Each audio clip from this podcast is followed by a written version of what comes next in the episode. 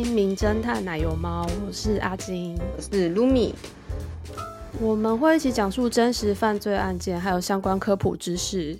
节目可能包含血腥、暴力、性犯罪等内容。如果你对这类题材感到不舒服，请不要收听。十五岁以下，请由家长陪同才能收听。谢谢。好，我们今天要讲的是加拿大的案件，它是一个富家子犯案的连续杀人案。先提醒一下大家，我们的 Instagram 上面会放案件相关图，那科普的部分如果有资料也会放，欢迎大家去追踪我们的 IG 哦，就是我们会放在节目资讯栏里面。好，开始进入我们的案件故事，先从其中一个受害者 Tim Bosma 提姆说起。提姆他住在加拿大安大略省的 Hamilton 这个城市。那他住在一个叫 Ancaster 安卡斯特的小镇里面。这是一个富有历史的小镇，它建于一七九三年，有一些历史景点这样子。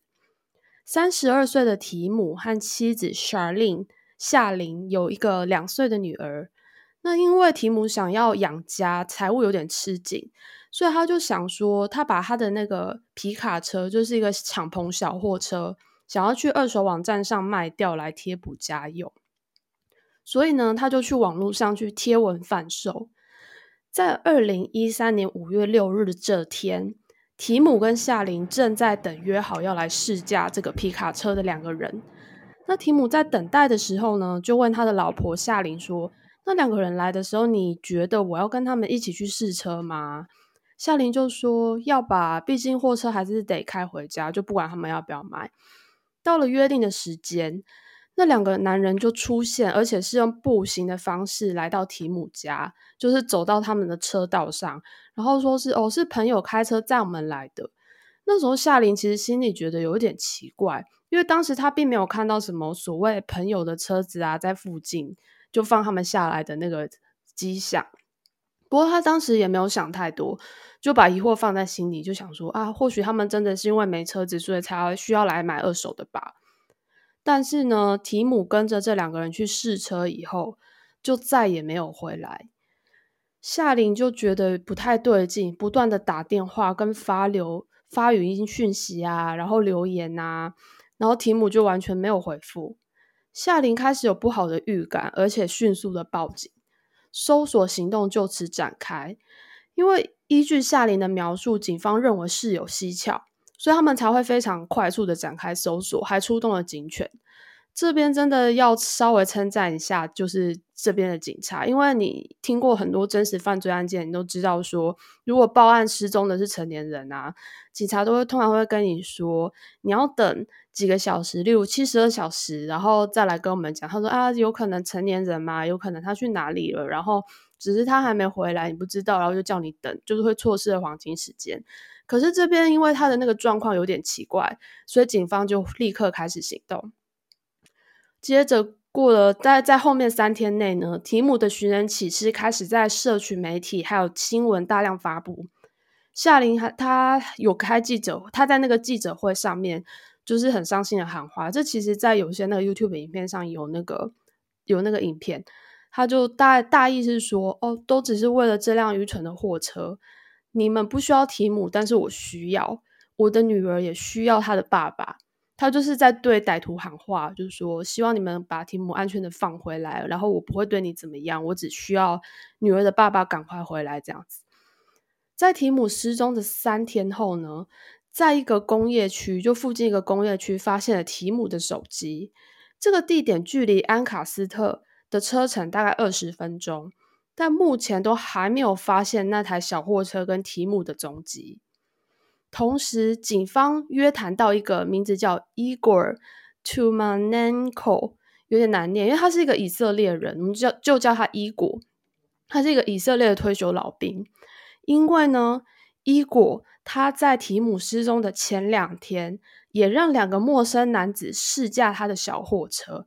而且他小货车的型号还跟提姆是同一个厂牌的，叫做什么 Dodge Ram。伊果他平安的回来了，可是提姆却没有。后来其实大家的推测是说，因为伊果他是一个退休老兵，他身材其实还是很壮硕，然后他又长得很高大，可能不太好对他下手，所以凶手就放弃，然后改去找另外一个人这样子。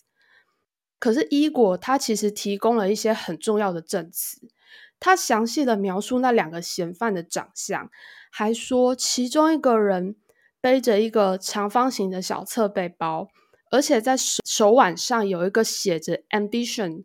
野心的刺青，好，然后接下来呢，警方就开始把这条讯息发布给全国，然后请就是全国的警方帮忙协寻有这个特征的人。后来呢，就是皮尔跟多伦多的警局就打来跟他们讲说：“诶，我们知道找嫌犯是谁了，我们有这个人。这个人到底是谁呢？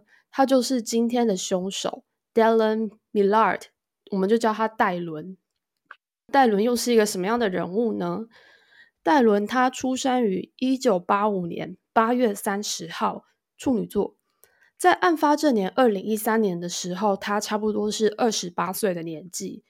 这个戴伦他来头可不小，他的阿公 Carol Millard 创立在加拿大的航空公司 Millard Air。戴伦的爸爸 w y l e 同时担任 Air Canada，还有他们家的 Millard Air。的飞行员，其实有些有些 podcast 会念 Millard，然后有些会念 Millard，所以我我也不太确定。那我们就念 Millard，好像比较好念一点。好，戴伦的妈妈叫马德琳 （Madeline Burns），当时是 Air Canada 的空服员，所以戴伦他含着金汤匙出生嘛，在富裕的环境中长大，因为他们家其实就是开航空公司的。他十四岁的时候呢。就创下了最年轻，同时在一天内单独驾驶直升机跟固定翼飞机的驾驶员。就是直升机就是他，他是写 helicopter，然后固定翼飞机就是 fixed wing plane，就是一般我们看到的那种飞机。就是同一天同时驾驶，然后他就是破了世界纪录这样。十几岁就可以自己开飞机的新闻，就是最近几年其实都有。但十四岁真的是年纪偏小的，而且又同时开两种。对，不知为何一直想到名侦探柯南这样子。好，反正他就是小时候还蛮厉害的。可是好景不长呢，戴伦他爸妈在戴伦还很小的时候就离婚了。二零一二年十二月二十九号，也就是戴伦二十七岁的时候，戴伦爸被发现沉尸家中。左眼部中枪，戴伦是第二天发现父亲遗体的人，但当时他其实并没有立刻打给九一一，而是马上打给已经跟爸爸离婚十多年的戴伦妈。其实这点就有点不寻常，就细节我们到放到后面再说。当时戴伦跟警方说自己前一天待在朋友家，还说父亲因为公司财务的问题，长期有心理压力大、忧郁的状况。所以警方当时就用自杀结案了。插播一下，理论上呢，如果不是精神方面有严重异常的话，一般来说自残的人不太会对眼睛、嘴唇、乳头或生殖系等部位下手。就是有，其实这整个的过程其实都是有些疑点的。但总之当时就很快结案了。这个案件大家稍微留个印象，我们到后面会再拿出来讲，因为事情就当然没有这么简单。那他爸爸过世之后，戴伦就理所当然的变成了他爸的千万继承人，因为他继承那个航空公司，还有他的一堆财产，例如还有两套呃公寓，就 condos，一个农场，还有一个豪宅。这边 condo 它中文其实常常会被翻译成公寓。但就像之前那个王力宏新闻里面的什么吴江康斗，对他那个康斗其实指的就是说，它跟公寓一般公寓不太一样。那康斗是指说你拥有自己的那个那一间的产权，但如果是在那边指 apartment 的话，它意思是说你是跟一个比如说嗯中介公司啊，一个房地产公司，它它有个租约，但你没有它实质的产权。那康斗是有产权的，也就是说。简单说，反正有 condo 就是你你比较有钱呐，就是你真的拥有它实质的产权这样。总之，他就继承了一大堆钱跟房地产，从此呢，他就是常常开趴，而且他还有一堆就是很名贵的豪车，他就常常在家里开趴，因为他也不太需要工作嘛。然后还有很多女友一直换，就是一个有钱的花花公子。他的朋友也常常在戴伦的众多房地产居住啊、游玩。然后因为有太多地点可以玩了，所以他们常换来换去，甚至有一些就是他们家的工作人员其实根本都没看过戴伦本人长什么样子。那我们就回到提姆失踪案，在二零一三年五月十一号这天，戴伦就因为涉嫌杀害提姆，被的警方逮捕。搜索令很快就下来了。在五月十二号，也就是被逮捕的隔天，警方在戴伦妈妈的房地产附近的路上发现提姆的货车。在车内，警方采集到火药残迹，车内有被清理过的现象。但是用卢米诺，也就是一般我们称的发光胺去喷的话，就看到了一些协议的基证。接着，他们来到了 Miller 家的农地。那也有一说，也有一些资料说是他们的停机坪，总之就是他们的土地里面。因为我看后面的照片，其实理论上应该是停机坪没有错，就是停飞机的那些收藏库里面找到焚烧过的人体残骸，经过 DNA 比对，确认属于提姆。在戴伦的钥匙圈上面还发现了提姆货车的车钥匙，所以有点就是确罪证确凿了这样。接着，警方继续调查戴伦的其他房地产。一个常常在戴伦家农场附近骑摩托车的证人说呢，那个农场好像有些怪东西在里面呢。它里面有一个工业规模的焚化炉，焚化炉英文就是 incinerator，就是它它的原文是用 incinerator，i n c i n e r a t o r，对，焚化炉。那个炉子大概高十英尺，大概就是三公尺这样，然后上面还印着 The Eliminator，Eliminator 算要怎么翻？歼灭者吗？对，就是印的那个字样。在法医的检查中呢，他们发现那个炉子里面有一些小骨片，还有一些人类的牙齿啊、残骸之类的东西。那由于因为烧的太猛烈的影响，那些残骸没有办法有效的提取到 DNA。但大家都相信，在焚化炉里面那些残骸应该就是属于提姆。五月十四日，警方就公开宣布提姆已经死亡。接着，Hamilton 警方将戴伦拘捕，以一级谋杀罪起诉。好，到这边大家应该还没有忘记，他们是两个人作案哦，所以还有个共犯，到底是谁呢？那他其实就叫做 Mark Smith，我们就叫他马克。其实还蛮想叫他马屎的，因为他真的是一坨屎。好，反正我们就叫他马克。我们介绍一下这个马克好了。他出生在一九八七年八月十三日，狮子座，比戴伦小两岁。马克他高中的时候就辍学了，他依靠贩卖毒品还有香烟为生。因为毒品相关问题有一些前科，然后时不时干了一些小坏事。总之就是一个小八九。那马克跟戴伦他到底是怎么搭上线的呢？他们其实大概在二零零六年认识的。马克当时在戴伦的飞机库打零工。一开始，戴伦看马克其实有点不顺眼，但马克其实他非常崇拜戴伦。大概在二零一一年左右，他们就开始混熟了。马克跟当时的女朋友就搬进戴伦的地下室公寓住。在这个时期，他就常常陪着戴伦半夜去出任务。就这边的出任务，其实指的就是说。戴伦他其实半夜就很喜欢去，比如说偷东西、偷车，然后偷人家的树，就是所有的东西就乱偷，然后做一些小坏事。大家其实应该很困惑吧？戴伦明明就是超他妈有钱，要什么有什么，干嘛去偷这些小东西？其实他就是很喜欢那种犯罪的爽感，就那种去偷人家东西的那种感觉。他并不是需要那个东西，他就只是追求个刺激感这样而已。然后马克就常常去陪他干这些事情。警方查出马克这个共犯之后，五月二十二号这天就把他逮捕了。那天同时也是提姆的葬礼，但是事情其实还没结束哦。在逮捕这两个犯人的时候，一个叫 Laura Babcock 的女生，二十三岁，她已经失踪将近一年了。罗拉在二零零八年曾经跟戴伦约会过。但当时他们其实不是正式的男女朋友关系，而是一种呃 friends with benefits，就是怎么讲，就是有点有达以上恋人未满，然后有点类似炮友的概念这样子。但是罗拉后来她其实也有其他的交往对象，然后戴伦也也交了其他女朋友。罗拉后续其实一直就只有换过他交往对象，那其中交往最久的一个人叫 Sean Lerner，我们就叫他上这个男生跟他交往最久，但最后还是不幸分手了。大约在二零一一年，罗拉的心理状况开始出现了问题，她同时罹患了焦虑症跟忧郁症，有一些自我伤害的倾向。她后来在一个陪伴服务的机构工作。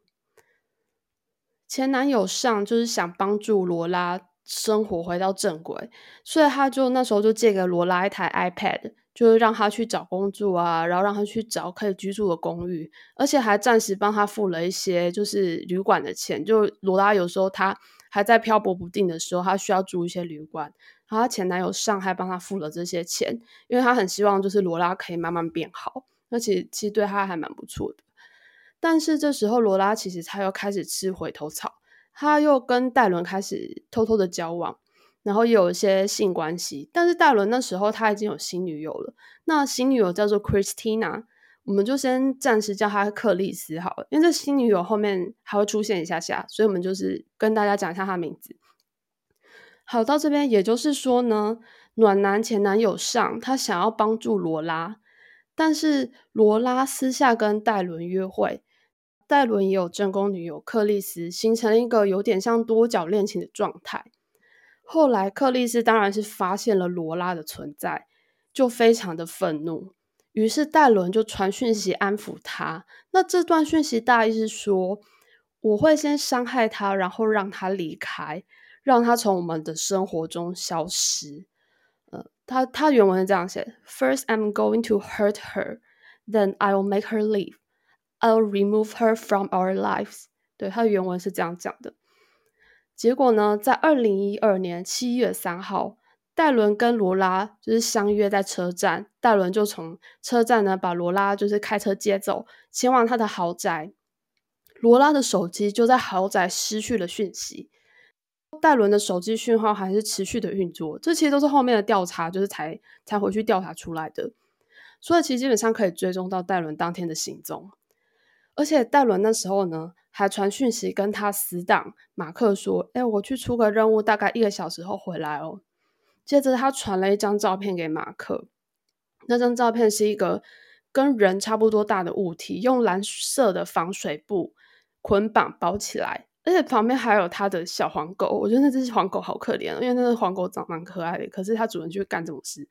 对，那个照片我会放在 Instagram 上，大家可以去看。其实，在跟罗拉见面的前几天，戴伦就事先买了一把点二三口径的左轮手枪，然后前面还有前面提到的那台焚化炉，The Eliminator 那一台焚化炉，然后他有把它安装好。在他的 Google 搜寻记录里面啊，戴伦还查了说，温度需要怎么样才够火葬？就他意思是说，要怎么样才能把一个遗体把它烧尽？那火葬？他这边用的英文是 cremation，c r e m a t i o n。他传给马克的讯息还说，barbecue 已经预热好了，可以准备烤肉了。这很靠北。他原文是说，呃，barbecue has run its warm up，is ready for meat。就就是很很夸张，就是有点像开玩笑一样这样讲。然后七月十四号，也就是罗拉被带走后，过了大概十一天左右，罗拉的家人还有前男友上就去报警。结果其实没有下文。根据资料，就是那时候其实警方对罗拉失踪并没有非常积极处理，就变成了冷案。但其实以罗拉那时候的精神状况来说，还有他的职业来说，其实他失踪是非常的奇怪的。但是警方那时候其实并没有很积极的找他。对我看到资料是这样讲的，所以他就这样子失踪了一年，直到戴伦被逮捕以后，这个这个案子又再度被挖出来。即使如此呢，前男友上并不放弃希望，因为当他听说戴伦被逮捕的消息后，他立刻联络了罗拉的家人，开始讨论这件事情，并决定再跟 Hamilton 警方强调这个案件。这次负责调查的远警就很重视这个案件，然后开始重启了调查。警方后来在马克家搜寻的时候，发现了罗拉的 iPad，就是上借给他的那一台。同时也找到了罗拉的红色行李袋，而且标签上还写着罗拉的名字。对，马克真的是还蛮北气的。而且马克还用，就是还在用过焚化炉前面就排摆一个 pose 照相，就是得意洋洋的样子，还唱了一段 rap，就很靠背。然后我我不会唱 rap，但我我看能不能放给你们听好了。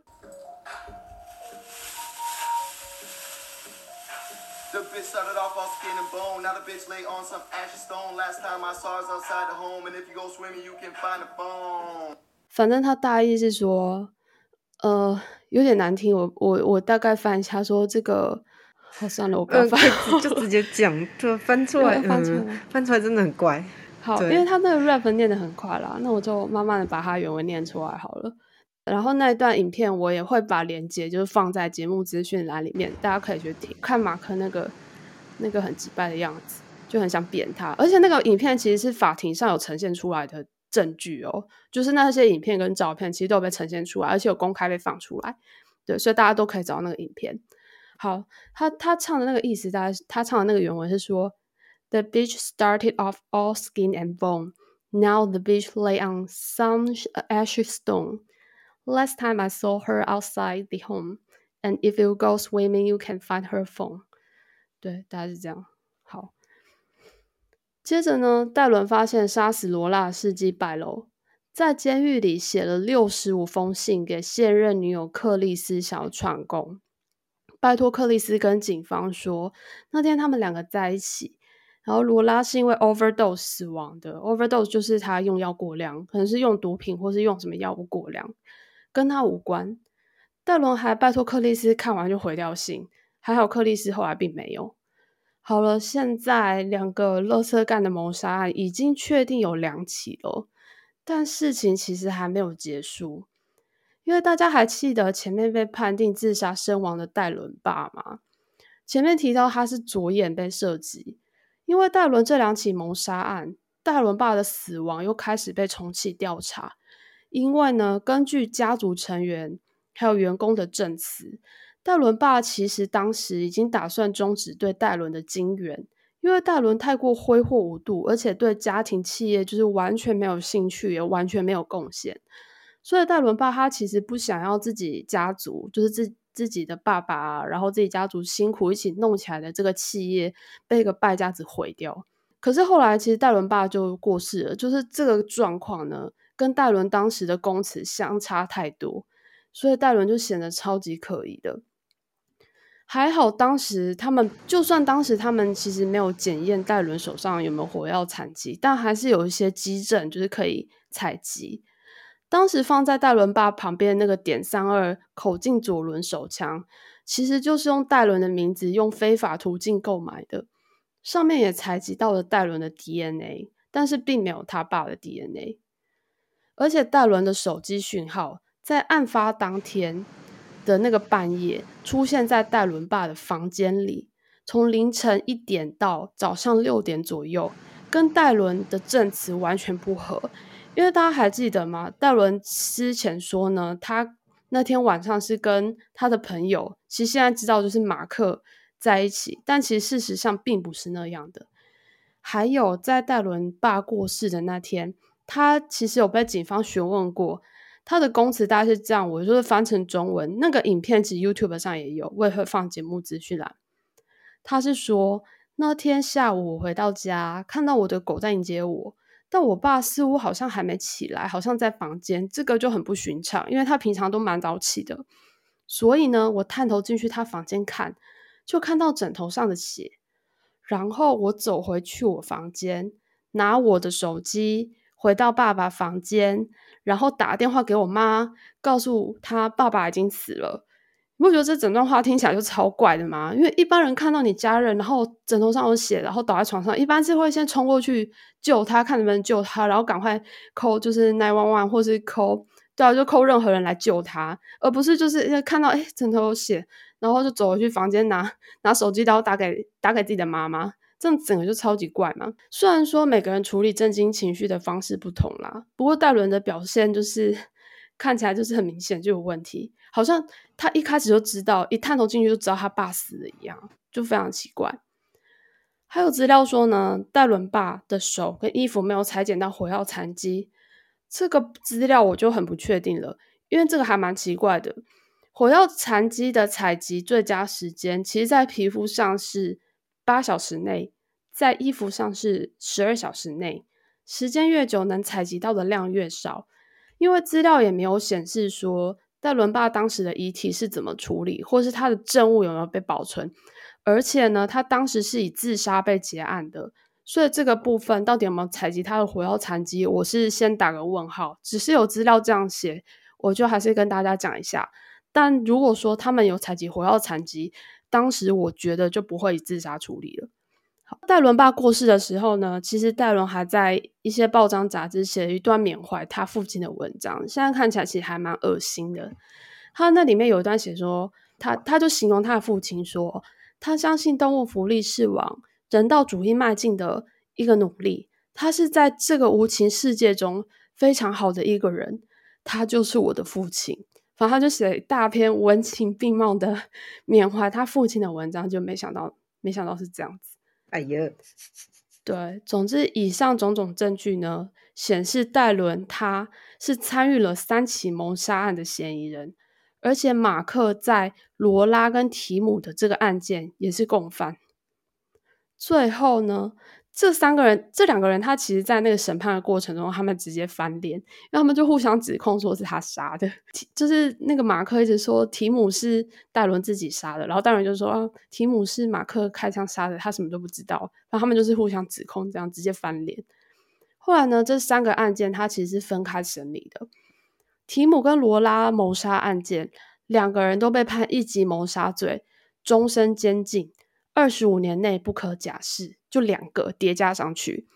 戴伦爸的谋杀案，戴伦他自己被判一级谋杀罪，也就是第三个终身，就是第三个终身监禁，二十五年内不可假释。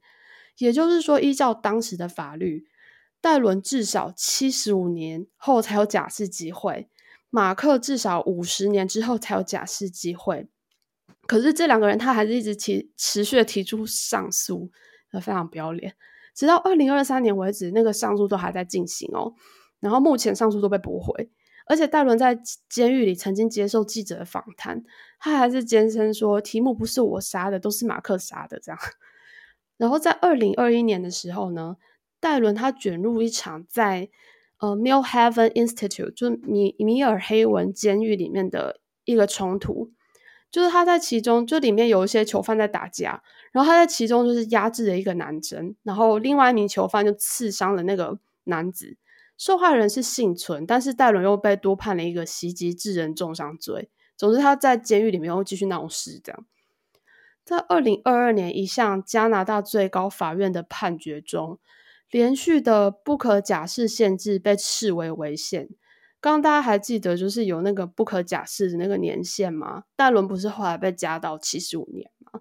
但那个后来被宣判是违宪，所以呢，戴伦跟马克的不可假释期又被缩成二十五年，因为他们后来就说不可以叠加，这样是违宪的。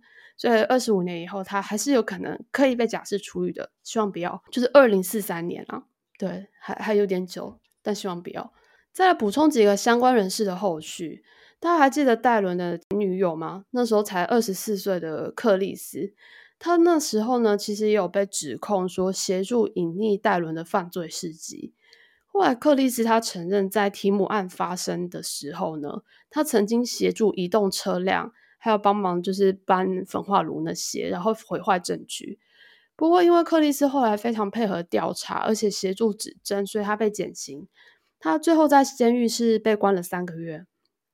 根据一些网络乡民的谣言，克里斯他后来搬到波兰，然后在医学大学就读。最后是谣言，所以大家可能就听听就好。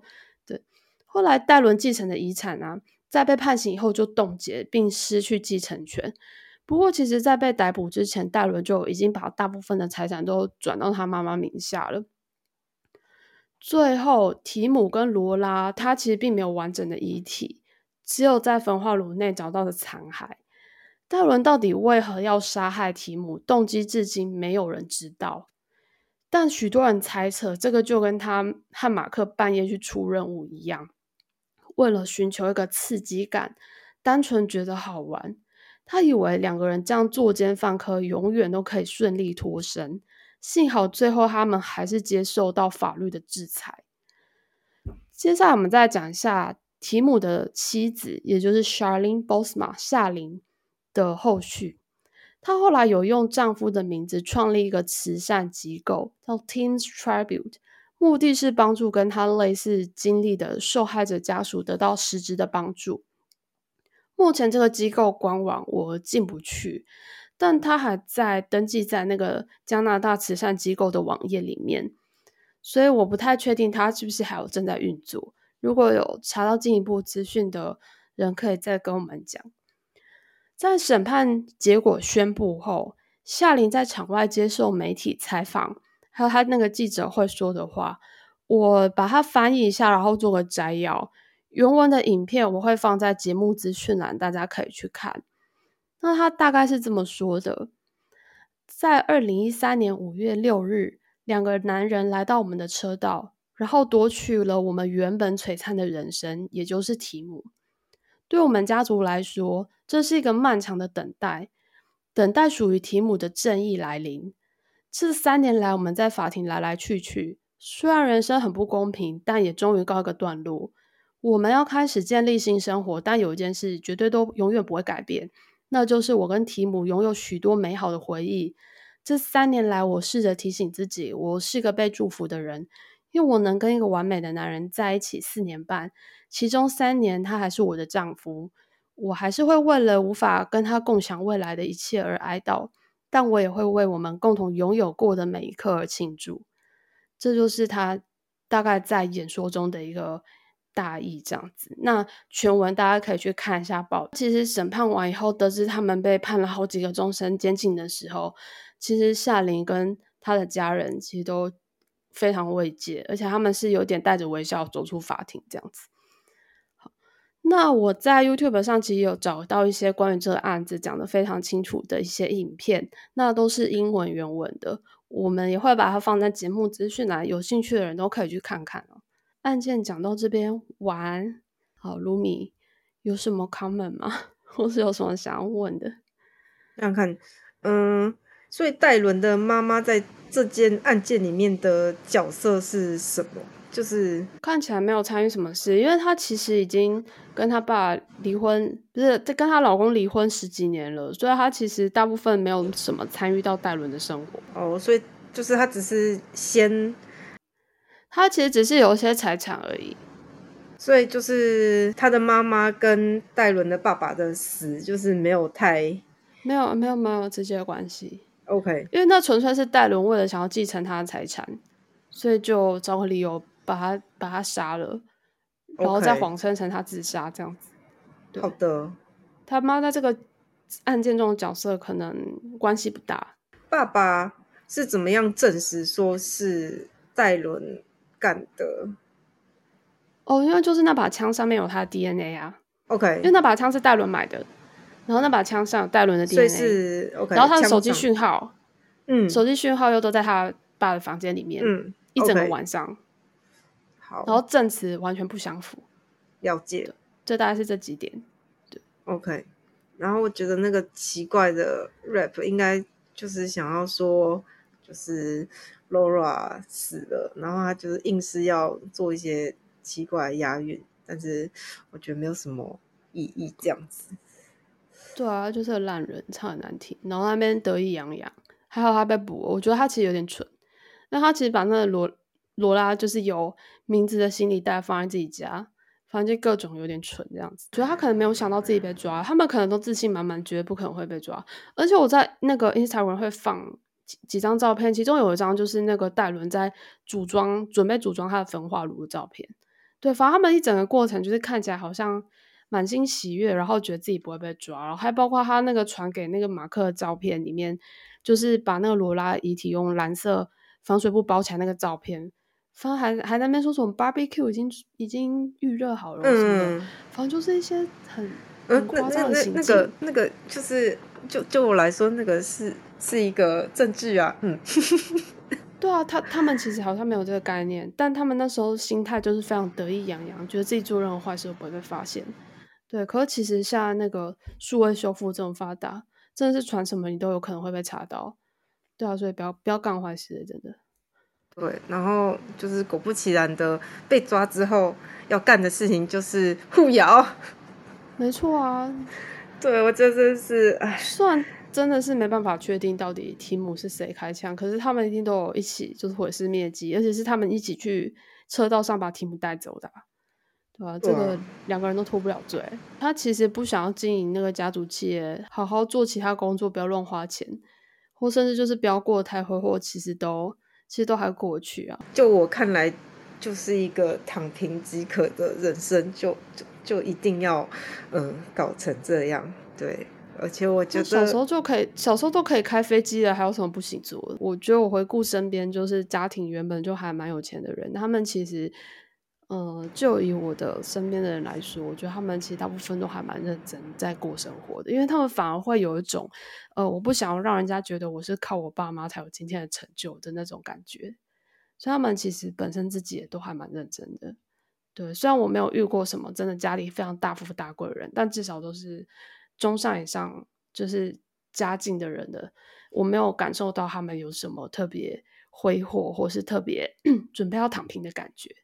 对，我的我的同温层啊，所以我觉得这这完全就是看人哎，他就是一个败家败家富二代，没错。那我们的案件就到这边哦。好，欢迎来到名侦探奶油猫的科普小教室。这次我有制作一些图表，欢迎大家对照 Instagram 的图片一起听哦。今天我们要聊的是关于烧伤 （burn injury） 的话题。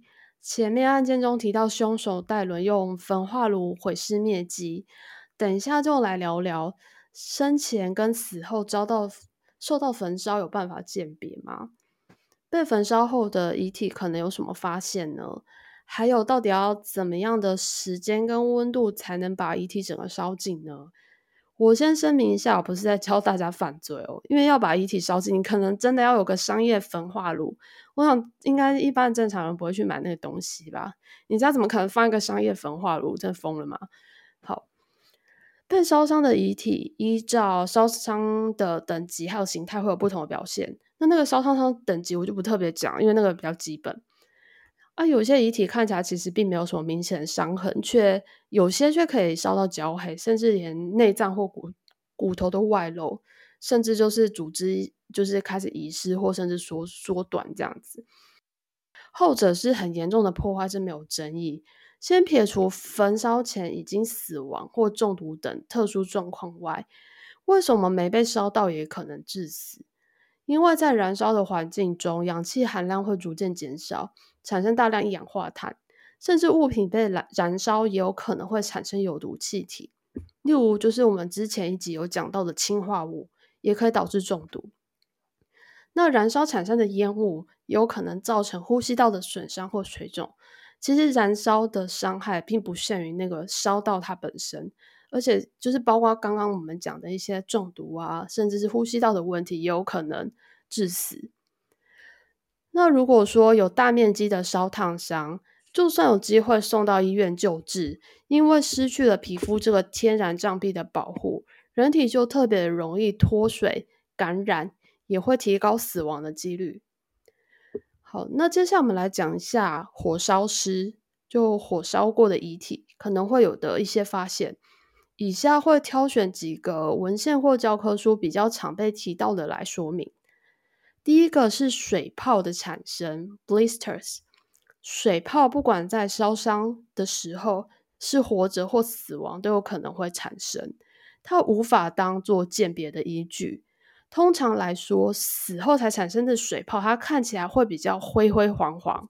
可是其实也不一定，因为有些水泡或烧伤的周边可能会产生一些红色的边缘痕迹。它大小通常是在可能零点五到两公分，大概这样大，就是一圈红红的这样。一开始大家会想说，这是是代表一些充血或发炎反应，是不是会比较像生前被烧到而产生的呢？但是后来经过一些研究观察到，说在已经死亡的遗体身上，也可能会发生类似的现象。所以也有学者认为，呃，其实有学者认为生前产生的水泡里面的蛋白质和氯离子含量会比较高，但这一说目前并没有获得学界的共识，所以大家就是先听听就好了。好，第二个要讲的是 pugilistic attitude，就是拳斗式状姿态，拳斗式姿态。那个拳拳斗就是拳击手的那个拳斗，焚烧过的遗体，它可能会呈现一个姿态，就是四肢弯曲，然后有点像是拳击手在防御的那个姿态，就是拳头握起，然后四肢有点弯曲这样子。这是因为说肌肉受到高温作用的时候，会产生凝固 （coagulation），还有肌肉收缩。因为人体的弯曲肌就 flexor，它强度会比较高，所以会以弯曲的姿态呈现。但是这种拳斗姿态在死后焚尸也会出现，所以还是不能当做鉴别生前或死后被焚烧的依据。第三个，我们是要讲关于呼吸道的状态，在焚烧现场可能会看看到遗体的口鼻处有黑色碳粒。这不管在生前或死后焚烧都有可能会看到，差别在于进行后续的解剖的时候，如果发现比如说 vocal cord 就是声带，就是喉咽部以下就比较深层的呼吸道里面也有碳粒的话，甚至是什么支气管里面，甚至肺泡里面也有碳粒，甚至有结膜有充血、水肿、发炎、坏死等等的现象的话。就比较能说这个人在焚烧的时候，他还有在呼吸，对，所以这其实是可以用来判断他是不是在焚烧时候还活着的依据的其中一个依据啦。对，接下来最重要的是血液中的一氧化碳血红素含量。一般人一氧化碳中毒致死的浓度大概在可能四十到五十 percent 以上。不过如果是焚烧的时候还活着，后来才死亡的遗体身上发现的一氧化碳血红素比例可以超过六十到七十 percent，甚至更高。也有记录是写错八十几这样子。这个是最重要鉴别生前或死后焚烧的依据。可是要注意一下，回推是不成立的。也就是说，即使你发现一具遗体，它一氧化碳血红素含量很低，你也不不能排除它焚烧前。还活着的可能性哦，因为它如果因为其他因素在火场就快速的死亡了，或是有些个体差异，例如说儿童啊之类的特殊族群，也不一定能测到高浓度的一氧化碳，所以这个其实是回推不一定可以成立的事情。还有一个可能的发现叫做 postmortem epidural hematoma，死亡后因为高温产生的。硬脑膜外血肿有点难念，就后面会把硬脑膜外血肿简称为 EDH。大家应该听过脑部外伤产生的 EDH 嘛？那这通常是因为头骨骨折以后造成脑膜动脉出血所产生的血块。这边提到的 postmortem EDH 也是死亡后产才产生的 EDH，完全跟那个外伤是不一样的两件事情，因为它是。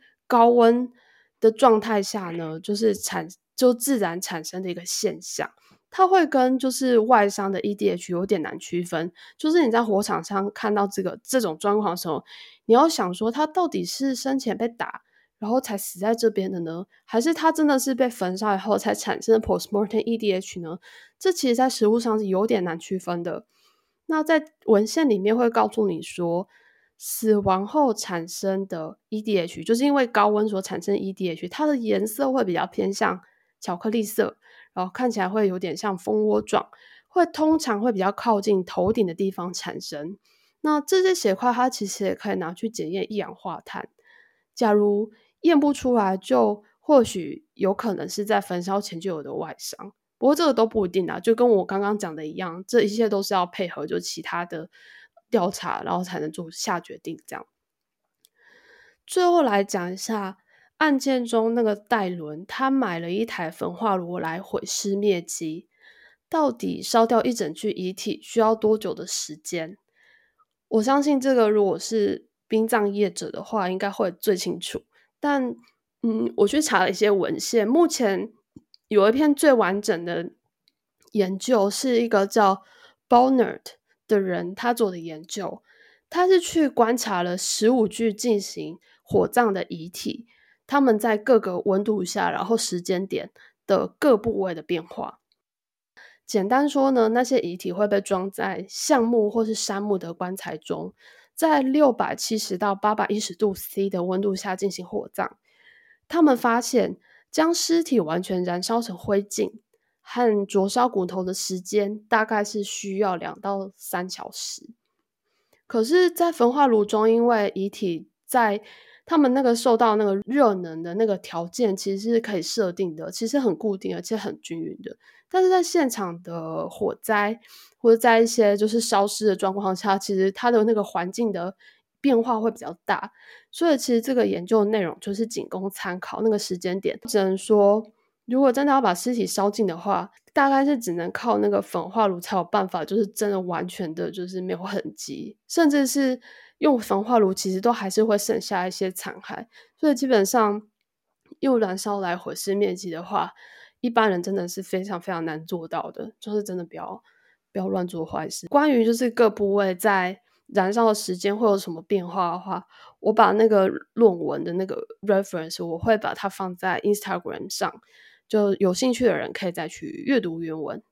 好，今天的科普就讲到这边。好，最后来先聊一下，前几集有跟大家聊到那个，呃，我之前想要去领养一只猫，然后遇到了一些 很奇怪的、很奇怪的中途，但是我后来就是有。终于在茫茫人海中，终于找到了一个还蛮不错的中途，因为他就是非常的呃，非常的干脆，就是他其实有做一些很基本的审核，然后有让我们去看猫，看完以后他们觉得，哎，我们彼此好像都还蛮 OK 的，那稍微看一下证件，签了一个就是政府给的那种制式的合约以后，我们就直接把小猫带回家了，然后那只小猫大概是五。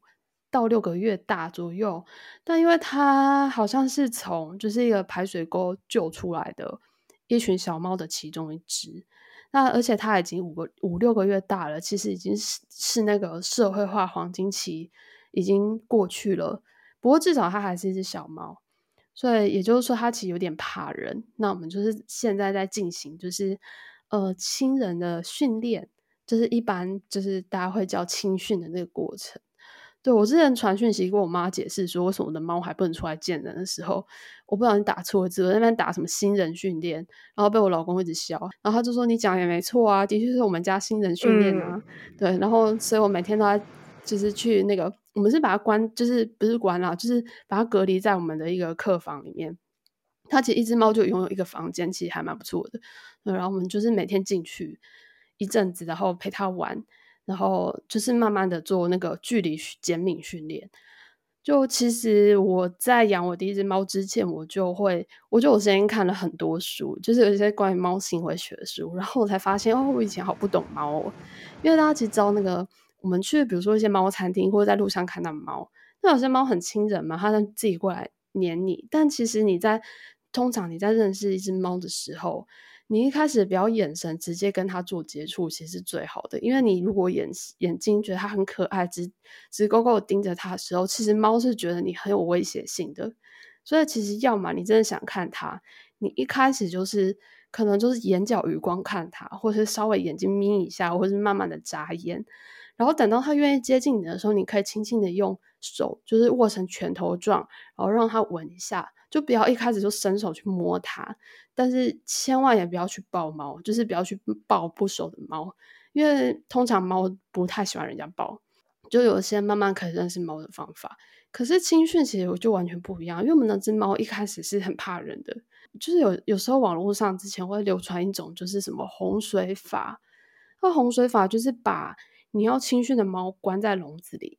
然后你就是每天硬去摸它，硬去干嘛？嗯嗯嗯，对，或者把它包起来，硬抱着它。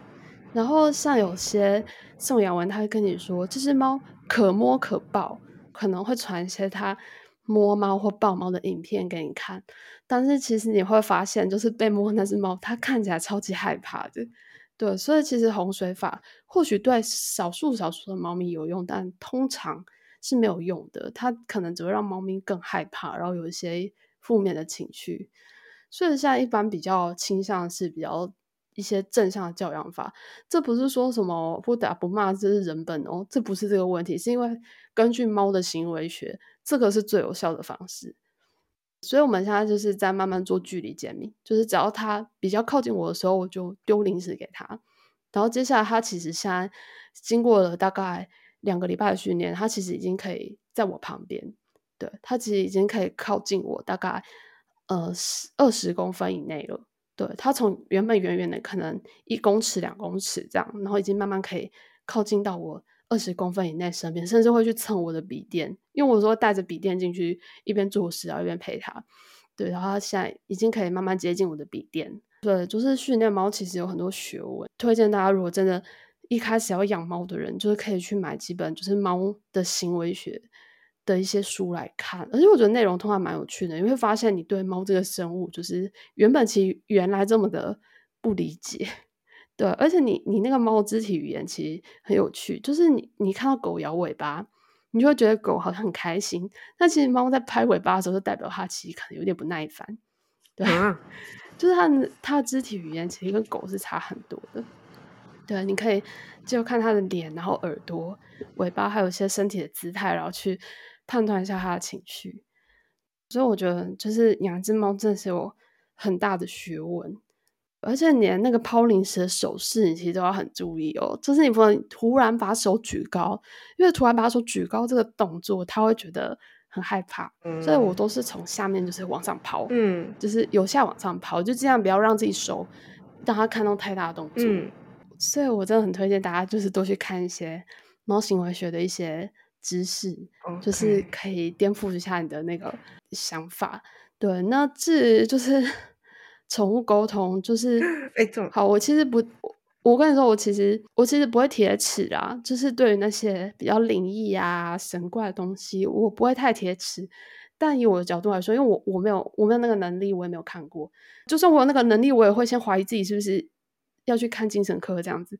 反正我我是没有到很想要去用这个这个东西啦。对，因为它是比较牵涉到一些玄学的一些概念了。而且光是看照片，就觉得他会读懂你家猫狗的心，我是不太那个了。我是觉得你去用宠动物的行为学去看的话。或许可以先解决你很多问题。像我现在最烦恼，其实除了他，除我家猫咪的情绪之外，还有就是他要怎么样开始慢慢的跟我家原本的宠物认识。这其实也是要需要很长的一段时间。现在他已经可以隔着，就是我家的门其实有挖一个猫门，那个猫门是半透明的，就是亚克力那种，然后有一点点暗涂涂黑暗色，但是是看得到的。就有点像那个单面玻璃，可是看得到，然后可以锁起来。我现在是把它锁起来，然后把那个窗户，就是把那个窗原本用纸贴着，然后现在把它撕开。然后我家狗就很兴奋的一直去看它，然后它也会小猫也会开始跟我家狗隔着窗户在玩。我觉得它们其实好像还蛮好的，只是我家另外一只猫它就会对小猫比较警戒，我就就是有点烦恼，说之后如果要让小猫出来的话。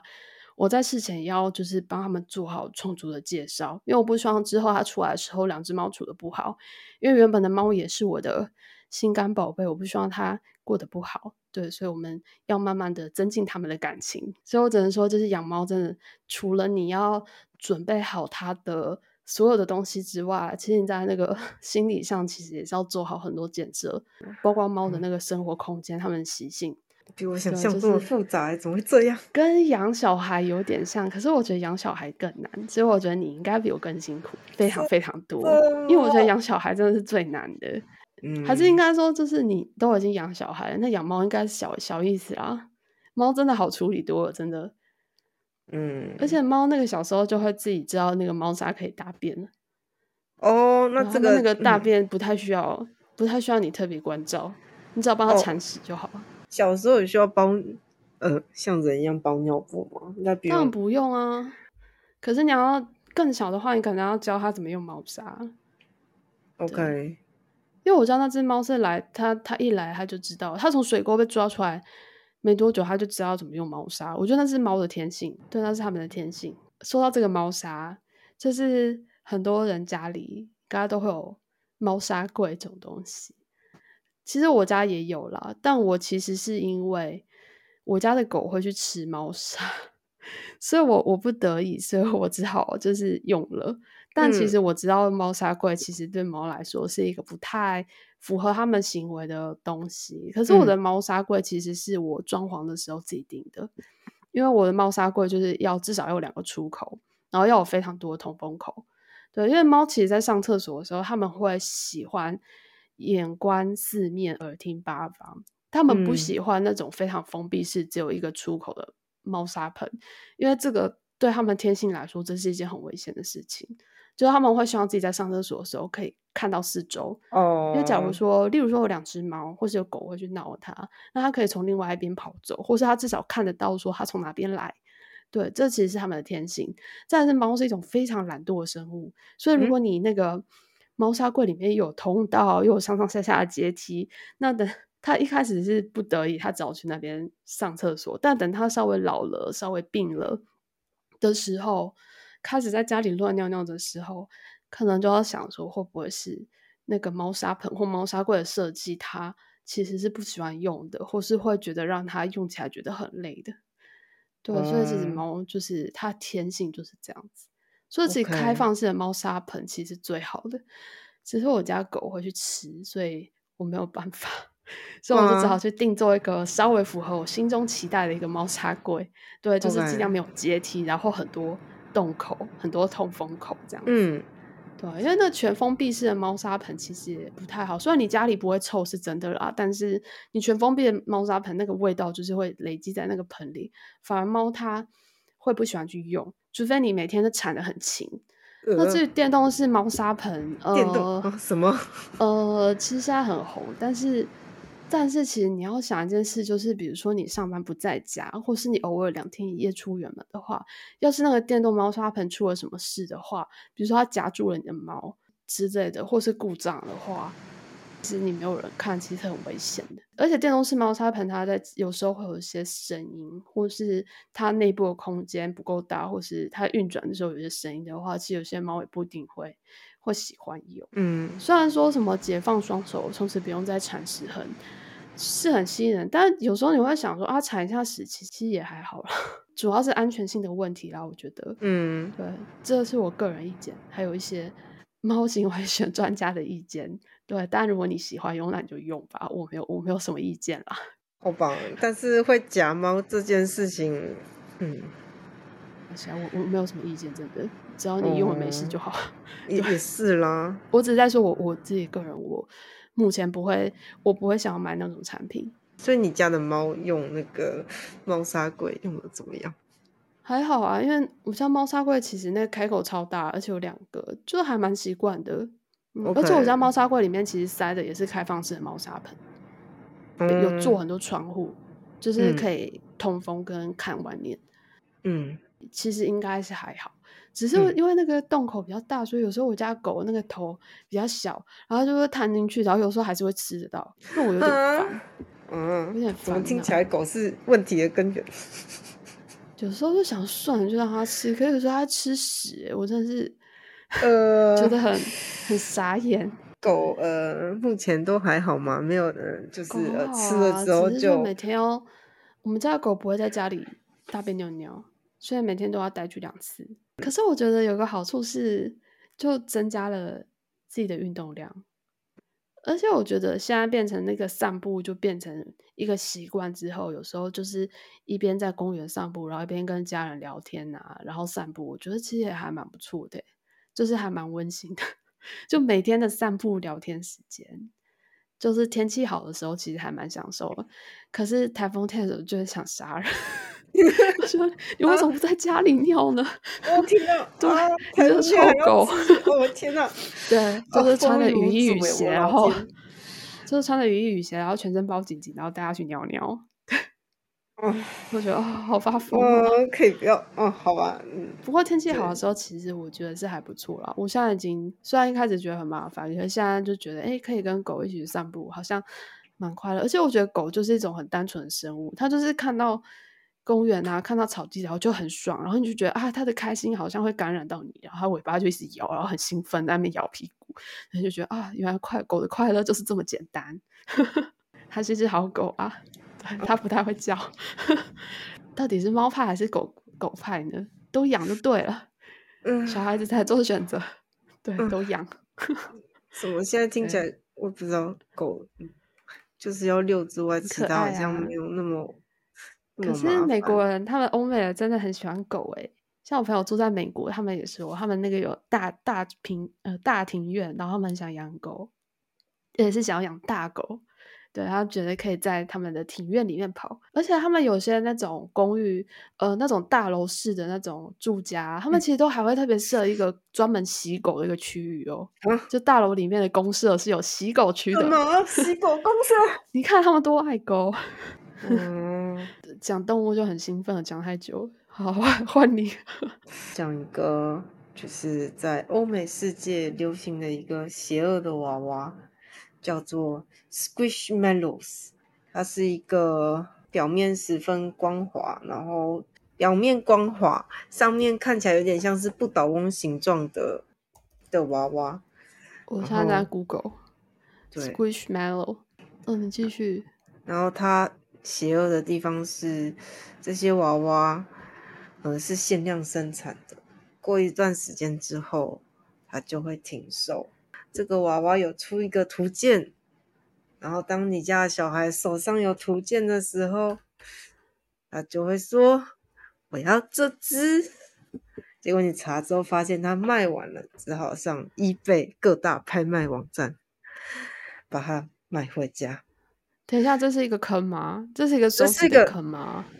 这是个收集的坑，然后就是你可以把娃娃就是排成就是各种建成的图案的坑。很像那个娃娃有多大啊？就是有各种大小，所以它不是小小一颗可以拿在手上捏来捏去的吗？嗯，应该说就是它是一个可以捏的娃娃没有错，但是就是它有各种的大小，对，有小的，我看到。有狗的好可爱哦！哎，连 Walmart 都有在卖哎，Mart、Amazon，哎，为什么还有皮卡丘的？真的假的？哦，它有出那个，这是联名款吗？出神奇宝贝系列，没错。哎，可是它不小只哎，它。阿川，你家有几只？我家我家只有一只，我家的是蓝色的猫咪。啊，你你小孩不是要收集吗？你们有开始收集了吗？这个嘛，我手上是没有给他图鉴啦，所以还 千万不要，还还没有。你买你你买你自己，你买你自己也喜欢的就好了。对，我觉得鹿的很可爱啊，我觉得鹿的跟狗的都很可爱。其实是蛮可爱，但是它的呃娃娃的风格比较偏向西方人的是审美观。对对对，跟就是我们比较常见的日系的拉拉熊，或是角落生物，就是还是不太一样。它那个配色有些让我想到那个 Ruddy，就是很显眼啊。就是除了正常，我所以，我我没有觉得每只都很可爱，我觉得只有特定几只比较可爱，其他其他好像还对。还有那个辣椒酱，What's？Foodie，对，它有出食物系列。哦，我看到卡比兽了，卡比兽蛮可爱的，绿色绿色抹茶拿铁，嗯，很好。我看一下 Amazon 的，它的 Amazon 有个自己的店，十寸、十二寸，大约三十美金。它应该是看大小分，对，应该有大小。哦，三十公分，三十公分大概十六枚，哇，也不便宜。这个全收只会破产，你还是不要跟你的小孩那个打算图鉴好了，我觉得你会破产，嗯。而且这种东西，我觉得小孩长大还是喜欢了，嗯，就变成自己喜欢就好。啊，好吧，我我不太懂这个，在居然那么红哦，这在国外居然那么红，是不是？英国跟美国的，嗯，小孩子们之间红的东西。那我们的 ending 吧，节目就到这边，感谢大家跟名侦探奶油猫一起研究真实犯罪。我们的 Instagram 账号是 Detective Buttercat。Email 是一样的开头，加上 gmail.com。详情可参阅节目资讯栏。我们会固定在每周六的八点更新，大家下次见，拜拜。